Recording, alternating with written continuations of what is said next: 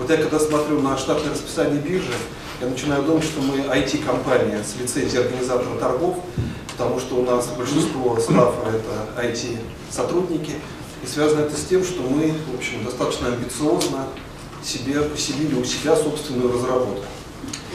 А, так делает сейчас большинство компаний. И, кстати, не всегда это хорошо, но сейчас очевидно, что изменяется тренд. Э, этому, для этого тренда, ну, не мне вам рассказывать, и сегодня в отчете об этом будет говориться, э, существуют определенные и экономические предпосылки, и технологические предпосылки. Потому что раньше, чтобы поставить себе, там, не знаю, там, в первой половине 2000-х годов новую систему, нужно было очень много закупать своего собственного там, оборудования, э, как правило, в собственности, создавать людей, которые занимаются, ну, рабочие места для сотрудников, которые занимаются эксплуатацией. И те, кто занимался эксплуатацией, должны были сами быть хорошими айтишниками, чтобы очень хорошо понимать системах, не каждый раз обращаться к вендору и так далее. Но сейчас это меняется, это меняется в связи с облачными технологиями, это меняется в связи с тем, что компании по-другому стали смотреть на этот рынок, понимая, что э, сильная IT-позиция, высокая технологичность сейчас становится одним из основных конкурентных преимуществ, а ее отсутствие это точно уже отсутствие конкурентного преимущества. И поэтому э, к IT-сектору сейчас совсем другое внимание. Ну и давайте я расскажу немножко. Э, я сделал небольшую презентацию, потому что называть цифры всегда не очень э, ловко, они как-то пропадают, если они не визуализируются. Поэтому хочу небольшую визуализацию вам показать. Давайте посмотрим, что происходит на московской бирже и вообще в биржевой индустрии сейчас с точки зрения выхода новых молодых компаний, ну что может быть информация, которая может быть для этого интересна. И первый большой тренд, глобальный тренд в индустрии, который вот я лично отмечаю уже в течение последних 10, а может быть и больше лет, я бы назвал так, что в мире происходит глобализация трейдинга при локализации листинга. То есть давно прошли времена, когда вот инвесторы сидят на своей собственной домашней бирже, когда-то это так действительно было, когда биржа была паркетной, когда вот Мактор непосредственно приходил на нее, на этот самый паркет, и основные финансовые центры, такие как там Сити или Уолл-стрит, создавались как раз вокруг этой паркетной биржи, вот их притягивало географическое присутствие там непосредственно торгов. Сейчас это давно прошло, я не знаю ни одной больше паркетной биржи в мире, хотя многие жалуются на это, скучают там, с ностальгией вспоминают эти приятные времена для кого-то.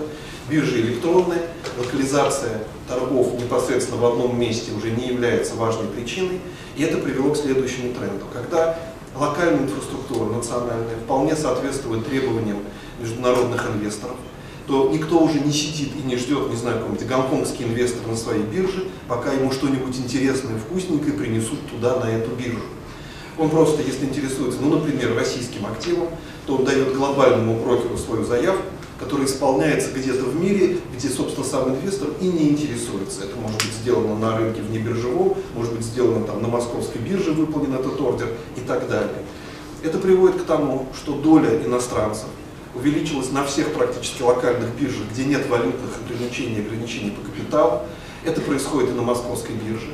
Вы видите, вот на рынке акций с 40% выросла до 48% к 2017 году доля нерезидентских счетов на срочном рынке она выросла еще больше, там более чем в два раза. Что это за иностранцы? Да, наверное, часть из них происходит, ну, например, с Кипра, где мы всегда можем предположить, что происхождение капитала может быть не такое уж зверски иностранное.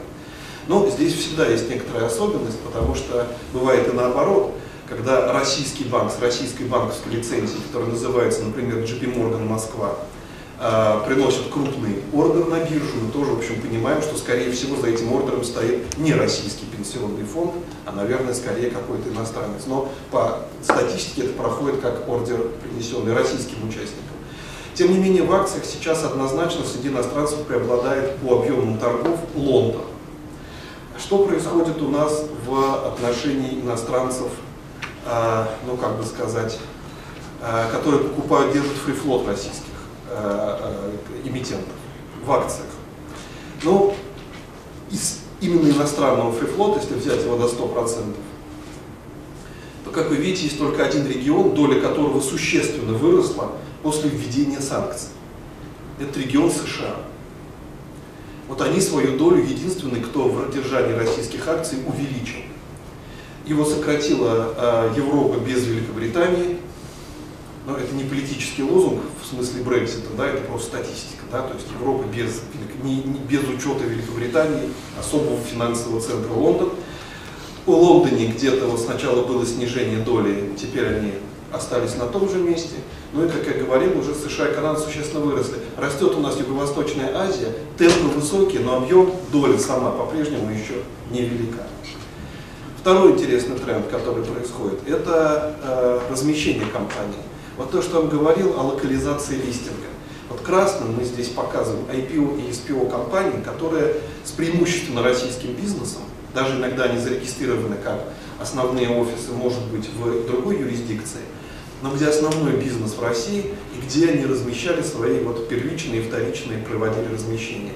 Если вот видите, в 2009, 2010, 2013 годах красное это только на московской бирже, розовенькое это когда двойной листинг в Москве и где-то еще, а серенькое это когда только где-то еще. Ну, чаще это Лондон, хотя иногда бывает Нью-Йорк, иногда вот бывает Франкфурт. Одна компания всем хорошо известная у нас почему-то в Гонконге. А, вот э, тренд этот действительно изменился, очень сильно изменился, и большинство компаний, которые выходят, размещаются на домашней площадке не видя в этом какого-то недостатка доступа к иностранцам, потому что иностранцы приходят везде.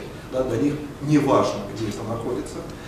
И э, количество большое, видите, вот у нас 13 было уже в этом году.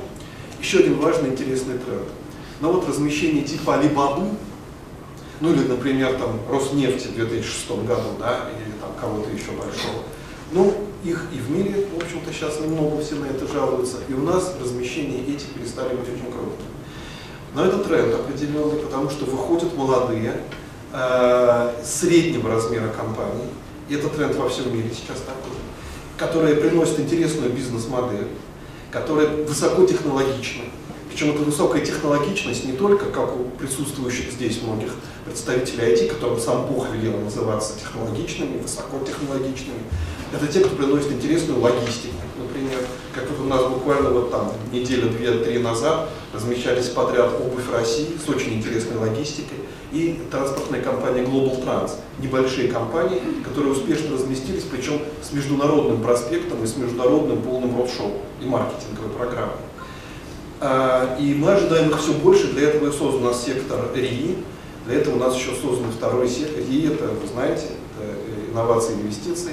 Вот. И создан еще второй сектор а, малого и среднего бизнеса, но слово малый касаться будет, наверное, все-таки скорее а, продуктов с фиксированным доходом, облигаций, потому что таки малый сектор, наверное, для него рынок акционерный мало доступен, а вот для средних компаний он доступен вполне.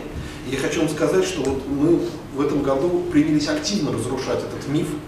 Миф, значит, ну, два мифа, собственно говоря. Первый миф о том, что размещаться нужно обязательно где-нибудь в Лондоне. Второй миф, что обязательно нужно размещаться крупной компании. Вот размещаются хорошо средние компании, ну а Лондон остался, конечно, для ряда наших крупных компаний местом, где они размещают свои и по-прежнему где торгуются их расписки.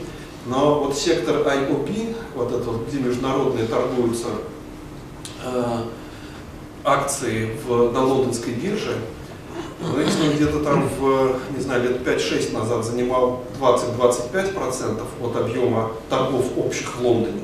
Сейчас это 5%. И внутри этих 5% доля российских диаров больше 90%. То есть международность Лондона как финансового центра бесспорна. Международность лондонской биржи ну, скорее становится таким немножко российским мифом. Давайте посмотрим, что еще с ритейлом теперь у нас происходит. Вот когда говорят о российских частных инвесторах, то часто упоминают, что их недостаточный приход на биржу, на фондовый рынок связан с их невысокой финансовой грамотностью. Может быть, с финансовой грамотностью у нас действительно не все в порядке, но точно все в порядке у людей со здравым смыслом. Вот посмотрите, здесь показана доходность отдельных инструментов, на которые обычно и смотрит частный инвестор. Рублевый депозит, долларовый депозит, акции, ну здесь индексом МВБ приведен, мы говорим о том, что это рублевый инвестор, изначально у него позиции в рублях. Ну и облигации. Мы взяли государственные облигации как наиболее ликвидные и надежные. Вот серые – это 2014-2015 э, год. но вложившись в долларовый депозит, можно было рублевую доходность получить 55%. Вот можно укорять в недостатке финансовой грамотности людей, что они не пришли в индекс МВБ, который дал 8, но, по-моему, это не очень много говорит именно о недостатке финансовой грамотности. Заметьте, как изменилась ситуация впоследствии, в 2016 году, в 2017 году. Сейчас самые интересные вложения это как раз в облигации.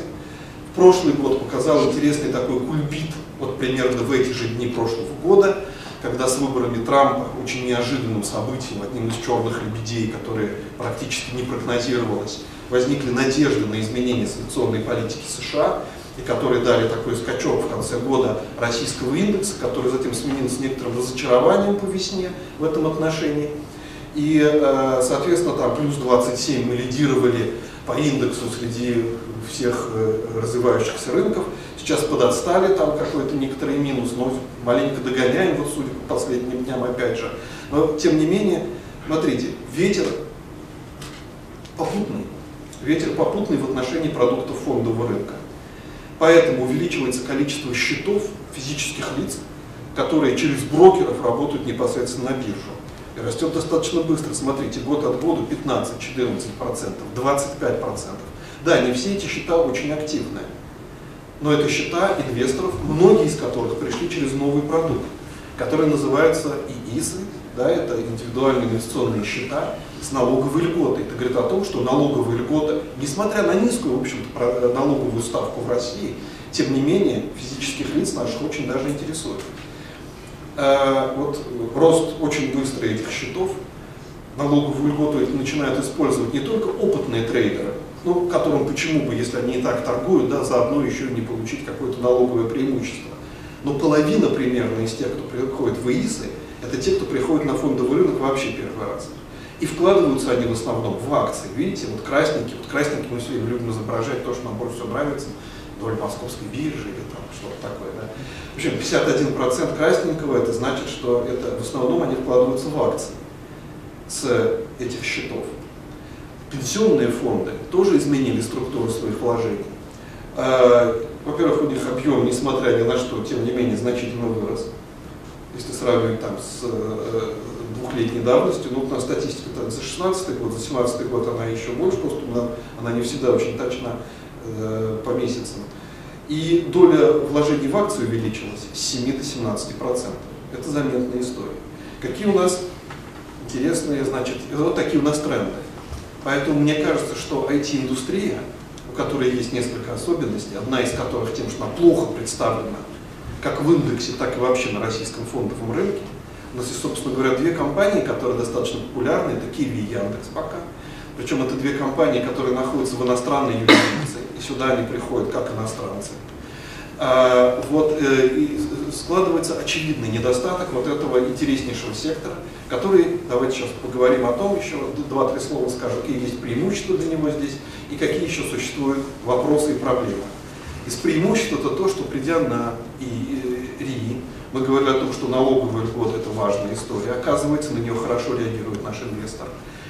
А здесь существует эта налоговая льгота только для тех компаний, которые провели свое IPO и разместились в этом секторе. То есть инвестор, если держит больше года бумагу, он, уже, он освобождается от, от capital gain, от э, налога от прироста стоимости этой акции. Во-вторых, у нас э, вот в верхней что ли, части листинга РИИ, в РИИ Prime, э, могут инвестировать пенсионные фонды. Пенсионные фонды, как вы видите, это важные инвесторы, это достаточно большие деньги. Поэтому мне представляется очень интересным э, приходить именно сейчас в этот сектор. Есть еще одна тема, которая может быть хорошо, а может быть немножко проблема, он стал модной. Опять же, не мне вам рассказывать. Вот. Это модность, с одной стороны, инвестора привлекает, с другой стороны, немножко отпугивает, потому что когда слишком много о чем-то говорят, что завтра все у нас будет облачно, электронно, и наши мозги уже не будут особенно нужны, потому что за нас будет думать искусственный интеллект. Но, с одной стороны, это привлекательно, с другой стороны, вот, э, всегда вызывает некоторую осторожность у инвесторов, какая-то слишком много, модная тема, хотя и не у всех. Какая еще есть проблема? Есть проблема с продуктом. А, как правило, компании, которые не очень большого размера, которая растет исключительно на своих мозгах, потому что она приносит новую технологию, Ей интересно деньги получить сегодня, чтобы реализовать свои идеи. А вот продаваться-то интересно после того, как они реализуются. Когда реализация этих идей поднимет ее капитализацию. Поэтому э, не хочется сразу отдавать контроль кому-то сегодня, да, хотя, в общем-то, это наша наработка, это наша идея, э, чтобы выиграть завтра от этого. Ну, вы знаете, на Западе, в Америке, в частности, существует такая возможность, как акции, которые дают разные права э, их держателю. Э, то есть без потери контроля можно размещаться там акции типа А и Б. В России тоже есть акции, которые дают разные права, например, привилегированные акции дают другие права. Но в них есть одна заковыка такая, потому что ограничен 10% объем их выпуска. Но для стартапа, для компании технологической это мало. Есть второй продукт, который тоже вроде бы для этого подходит. Это конвертируемые банды, да, конвертируемые облигации. Вот как раз сейчас я выпустил эту облигацию, сейчас я не потерял контроль, а вот мы раскрутились, тогда мы ее сконвертировали, и те, кто вовремя инвестировали, получили свою выгоду от этого. Но здесь э, есть определенная настороженность зачастую инвесторов, потому что а вдруг их не сконвертируют есть обязательства-то есть, но все равно нужно по нашему акционерному законодательству пройти через всю процедуру, собрание акционеров и так далее, да, потому что ведь э, конвертировать нужно как раз тот момент, который больше интересен не сегодняшнему владельцу, а завтрашнему держателю этого и конвертируемой облигации. Над этим сейчас ведется большая работа, у нас есть инициативы, которые мы осуществляем вместе там, и с Государственной Думой и так далее, и с рядом институтов развития для того, чтобы, э, и с общественными организациями, для того, чтобы э, технику здесь изменить, сделать ее более надежной для инвестора. Ну и, наверное, последнее, что хочется сказать, вот э, есть еще, конечно, когда я вам сказал, что нет никакой сейчас разницы, где размещаться, ну, наверное, нельзя так говорить уж очень жестко. Да? Определенная разница есть, и состоит она не в том, какая биржа, не в том, какой листинг. Все это теперь уже выровнено но существует определенная, извините за выражение, тусовка аналитическая, вечерная, э, вот фондов, людей, которые ходят, обмениваются мнениями, которые привыкли инвестировать в такого рода компании. Конечно, здесь нам еще надо подрастать. Конечно, мы в этом отношении не NASDAQ, но, собственно, второго NASDAQ, в общем, нигде пока еще и не создалось. И вот для этого нужно много что делать, в частности, в первую очередь, чаще встречаться, собираться, обмениваться мнениями о компаниях, презентовать этими компаниями, Потому что вот здесь как раз нам нужно повышать не только, не столько финансовую грамотность наших инвесторов, наших венчурных фондов, сколько просто их информированность. Для этого мы с вами здесь сегодня и собрались. Спасибо за внимание.